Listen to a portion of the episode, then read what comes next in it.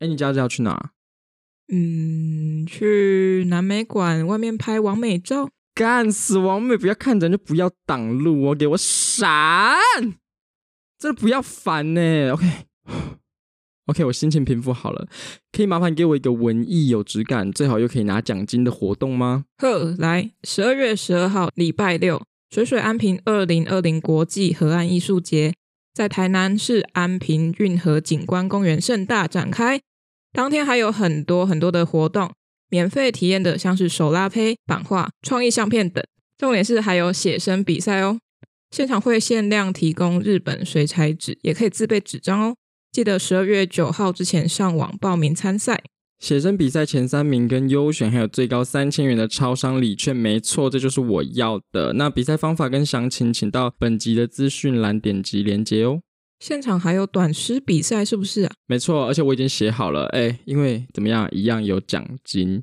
有奖金的话，我是一个都不会错过的。所以当天如果大家有来现场的话，就会看到我一个人又画画又写诗，哎，很有气质。十二月十二号，水水安平二零二零国际河岸艺术节，一个文艺有质感又可以拿奖金的好玩活动。我们那天都会去，记得来找我们玩哦。我刚说有气质的部分，不回我吗？刷电与阿成是阿特茶水间的地头蛇，你要继续被老板压榨，还是来跟我们聊天呢？建议大家偶尔偷懒一下，与我们轻松谈论平时生硬难下咽的艺术吧。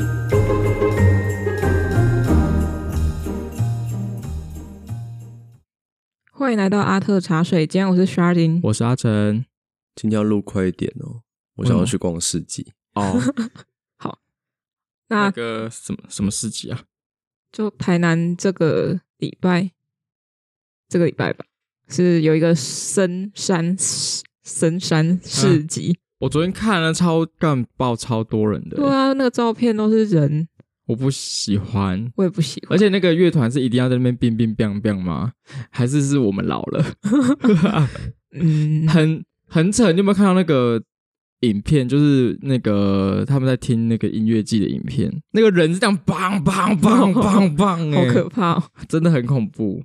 嗯，你手机是不是坏掉啊？对啊，坏掉，怎么办呢？怎么嗯，就好像修也不是，买二手好像也也不合。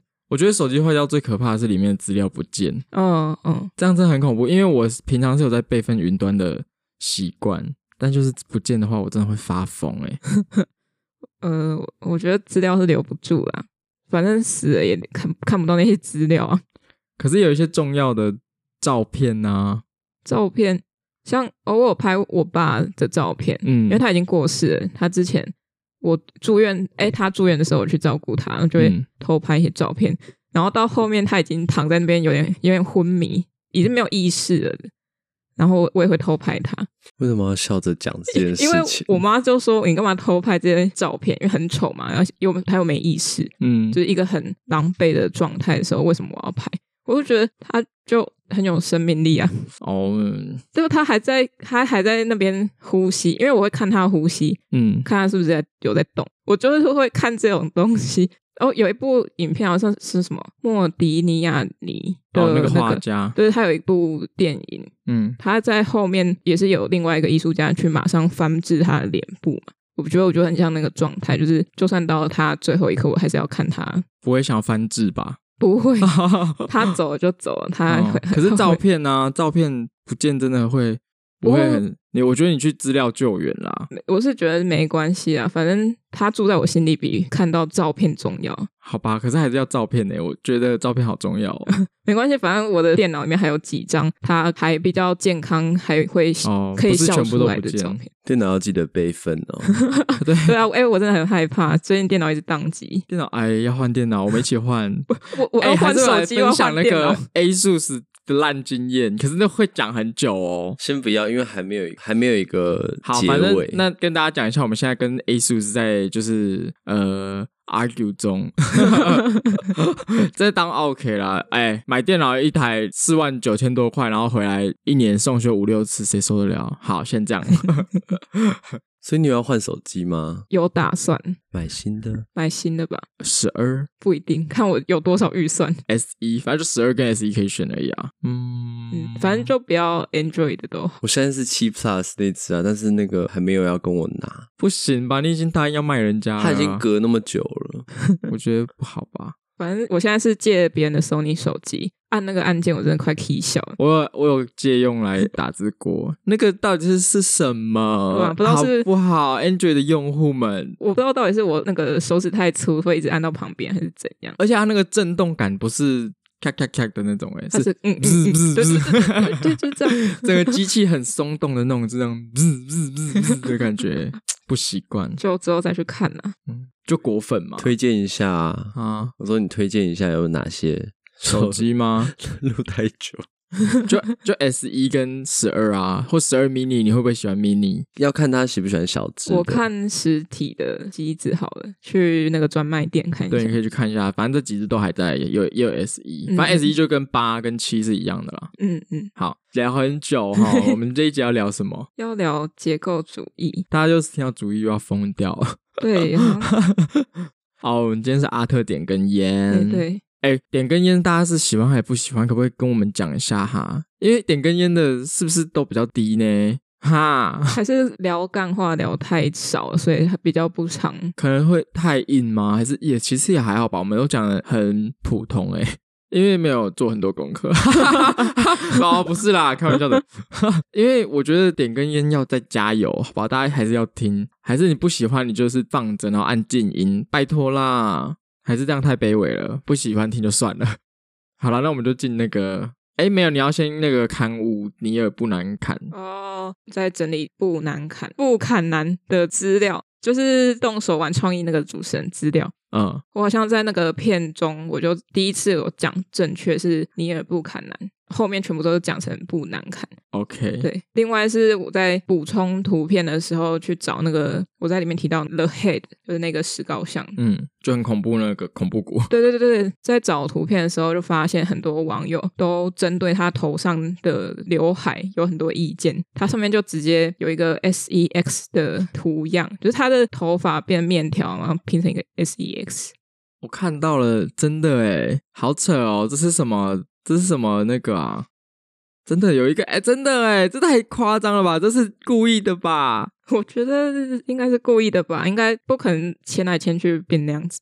哇啊，这是给小朋友看的哇！美国人真的很哈口哎，他其实是英国节目啊，对对对对对对对对。好啦，闲聊就先到这里吗？还是好啊？还有那个 live podcast？嗯哦，好啊，讲一下哇，好多闲聊，没有关系，我们可以择其中，就是可能变彩蛋。对对对对，好啊，反正节目长一点，大家也比较喜欢，很从众。我们在十月二十八号的时候，有受 City 展演中心的邀约，参与了 Yeah Let's Taiwan 台湾。Yeah, let's Taiwan。耶，对，好。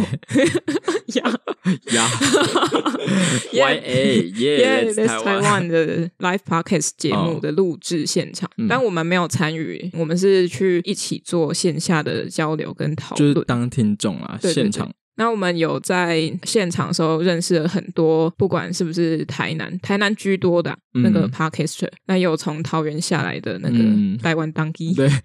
很厉害诶，居然从桃园跑下来听 live podcast。对，那个过程中，我觉得互动性还蛮好的。哦。我也蛮喜欢的，互相取暖。对，而且你不觉得很特别的是，我好像没有参加过一个聚会，然后是所有的人都这么爱讲话的。对啊，然后好像每个人都已经认识很久的样子。嗯嗯嗯嗯，我觉得很好玩，就没有那种高低分之类的。对，大家都差不多时间开始做节目，当然也有些是比较久的。嗯嗯，就互相学习。我觉得好笑的是，大家都很爱讲话。对啊，这样我就不用进行我的社交功能。对，就是正常，就是哦。而且每个人都很怕冷场，所以每个人讲话都会一直塞满。职、oh. 业病。哎，我觉得我们差不多要进主题，都忘记说要讲什么了。结构主义，对，结构主义也可以叫做构成主义。哎，这个我不会念哦，不行哦。俄文，因为它主要发展于俄国，就是苏维埃这个政政府啦。那结构主义它其实有分两种。就跟思思有三种。这个笑话，思思啊，我没有，我没有 意会到你已经讲到这里了。这个笑话到底是谁写的？思思有三种。我，我刚本来想说要念出来，然后我本来想说思思有三种，好，这到底是谁写的？后面没有 catch 到你已经接到这里了。好，没关系，也是一个重，也是一个，也是一个效果。要需要念英文吗？可是我有点不太确定怎么念呢。Constructivism 吗？是吧？Constructivism。那那两种有哪两种？第一种是苏维埃结构主义，就是俗称的俄国结构主义；第二个是欧洲结构主义。所以思思有三种是什么？思思有三种啊，干毛用思思啊，用思思；咳嗽用思思；鼻塞鼻炎用思思，就三种、啊。这样不是四种？哎，干毛用思思。咳嗽用思思，鼻塞闭眼没有，闭塞闭眼是同一颗，鼻子是同一颗药。对，为什么突然唱起歌？用念的，用念的念不出来。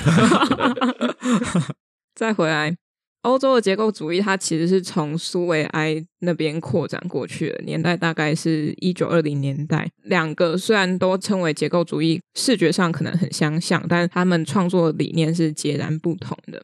所以它主要就分了欧洲跟苏维埃这两个大的区域。那我们今天主要是说俄国的结构主义。我们要先知道它同时发生的哪一些艺术流派。第一个的话是俄国的画家叫马列维奇，他是一八七九年二月二十三号出生的。双鱼座哦。哎，对，终于有个双鱼座了。有啦有啦，我觉得双鱼座蛮适合做艺术家的，应该要之后慢慢会越来越多双鱼座出现。嗯嗯，希望了。什么？然后我自己双鱼座啊，我巨蟹座，水象水象水象，哎、欸，对，水象。不过目前还是天秤座风向居多，嗯，没关系，我们后来居上。嗯，刚刚说的那个马列维奇，它代表的是至上主义，嗯、或是称为绝对主义也可以。白人至上主义，这样 OK 吗？不是哦，不可以哦。那第二位同时在结构主义这个潮流发生的有另外一个是荷兰的画家蒙德里安，他是一八七二年三月七号出生的。嗯，怎么样？大家听到这边三月七号又怎么样了？双鱼座，来，我们今天直接两个双鱼座加二，喜欢帮我打加一。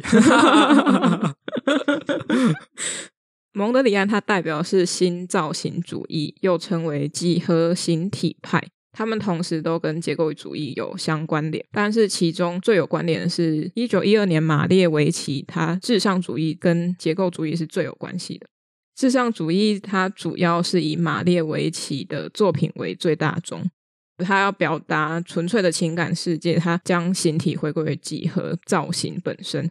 用最简单跟纯粹的图形，像圆形、长方形、三角形、正方形这种全抽象的几何图形，超越了很多复杂的色彩，可能就只有一些单色原色，把它的画面所构成起来。应该说是用最简单的方式去表达情感层面的事情。以上的话是与艺术相关的背景，接下来是相关的是社会背景是有哪些？哦，所以它不是一个艺术世界的运动而已。后面我会讲到说它跟社会有什么关联。哦，这就跟文艺复兴一样，它是一个很多面向的，不止在艺术上面。OK，对，再来就是社会背景的部分。第一个是工业革命，二十世纪初工业革命它取代手工业。不止在科技生产面，艺术也会受到影响。像是之前我们提过的印象派，也开始以摄影为基础去发展它的概念核心。印象派之后，就开始出现野兽派、立体派、未来派跟结构主义。结构主义它主要发展于俄罗斯，它也承接了上一个艺术流派，也就是俄罗斯的未来主义。未来主义就是在好印象派之，诶，不是在立体派之后，嗯。呃，好像有点重叠，但但大概是这样。对对对，其实每一个流派都会重叠的。对对对，嗯。那为什么会强调地区？是因为他们虽然是同样的流派或是运动，但是他们呈现的样貌是不一样的。第二个一定要提到的是俄罗斯的十月革命。一九一七年十月革命的时候，他们想要推翻旧有的政权，还有社会结构以及生活，所以在政府的邀请下，他们邀请了一批艺术家一起来制作一批的雕塑。所以雕塑其实是他们最主要改革或是变革的一个艺术形式。艺术家他受到了十月革命的胜利，感受到很澎湃的心情吧，因为他们赢了。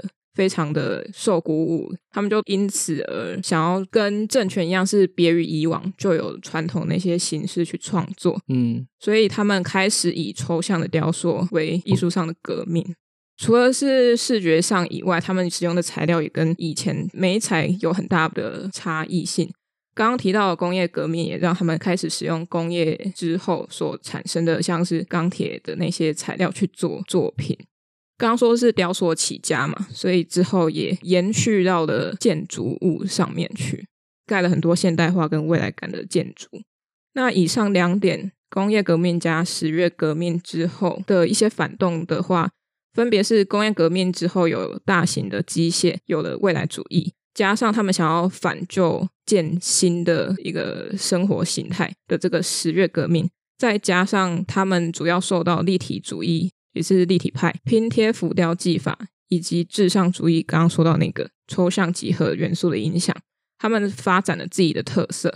结构主义它不强调雕塑的重量感，而是在雕塑跟空间之间的那个动感，有点像被未来主义影响。嗯，就是个残影，也也不是，就是有个。动感，对，它的动感其实是因为大型机具工业革命开始之后，那些机具开始运动，嗯，所以他们看到了很多，比如说车子在移动、嗯、运动的瞬间，他们想要让每一个都是充满有动感、生命力的。嗯，但是他们生命力它其实是来自于机械。第二点，它不再使用传统的石膏或大理石，它跳脱传统，使用现代工业的材料，像是木材啊、金属、塑胶、玻璃制品等等。还有加上了焊接啊组成的，就是那种机具会开始加入他们雕塑的元素，而不是可能敲一块石头，或者是你灌一个模这样子。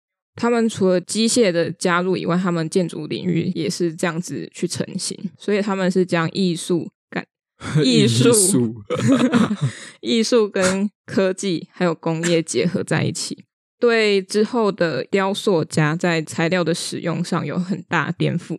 这个颠覆不是仅限于俄罗斯、俄国这个国家，而是整个西洋美术史上面。所以它最大的影响力就是在雕塑上。刚刚除了说到会影响建筑以外，像平面设计、工业设计、戏剧，像是剧场设计啊、舞蹈、电影、时尚，时尚也包含了服饰的设计，都受影响。还有像很知名，会听到德国包豪斯，也是受到结构主义的启发。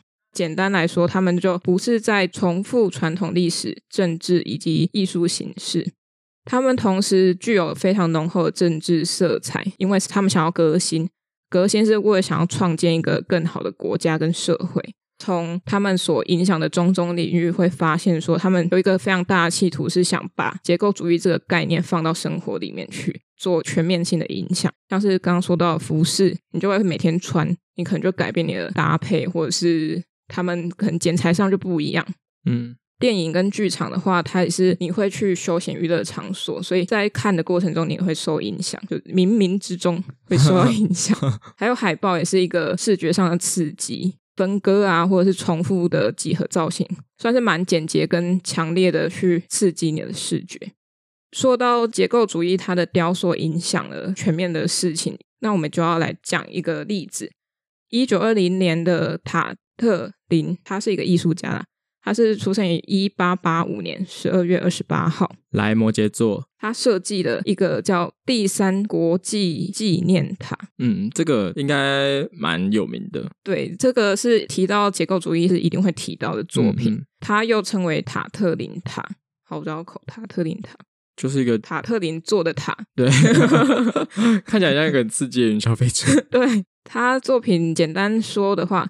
塔特林塔被当作是现代性最高耸的标志，它与巴黎埃菲尔铁塔相媲美。它使用的材料有铁跟玻璃，还有钢铁等等的，用镂空的方式制造一个双螺旋的造型，就是神奇海螺，嘿嘿，就是神奇海螺。就 DNA 双螺旋哦，我我以为它是一个单螺旋的，应该是说两个海螺啊，两个海螺，它最后没有被做出来是吗？对它，我觉得它是太有理想性的，而且它的高度太高，我觉得以那个时候的工业还没有办法达到那个水，不是水准，是那个技术还没有达成。它是比它比一零一高啊，它高网络上是写四百米，所以等于是差不多一百三十多层楼。哦，没有诶、欸，诶、欸、哦。